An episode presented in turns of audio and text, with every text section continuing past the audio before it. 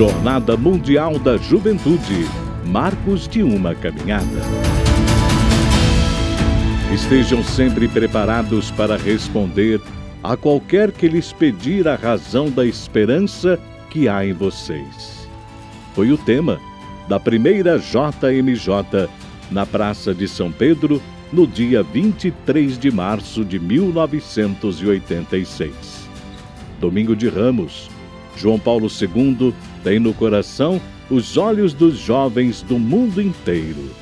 Hoje vocês estão novamente aqui, queridos jovens amigos, para começar em Roma, na Praça São Pedro, a tradição da Jornada da Juventude, a cuja celebração foi convidada toda a Igreja. Dou-vos as boas-vindas de todo o coração e saúdo todos aqueles que aqui vieram, não somente de Roma e da Itália, mas também de mais longe, disse o Papa. A jornada da juventude, explica, significa precisamente isto: ir ao encontro de Deus, que entrou na história humana por meio do mistério pascal de Jesus Cristo e entrou de modo irreversível. E quer encontrar primeiro vocês, jovens, e a cada um quer dizer: segue-me, eu sou o caminho, a verdade e a vida.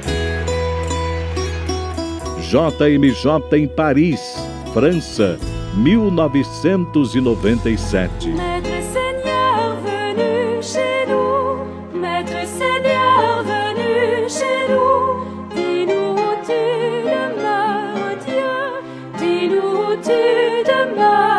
Mais de um milhão de fiéis participaram da JMJ de Paris em agosto de 1997, número que superou em quatro vezes as previsões. O lema é: Mestre, onde moras? Vinde e vereis.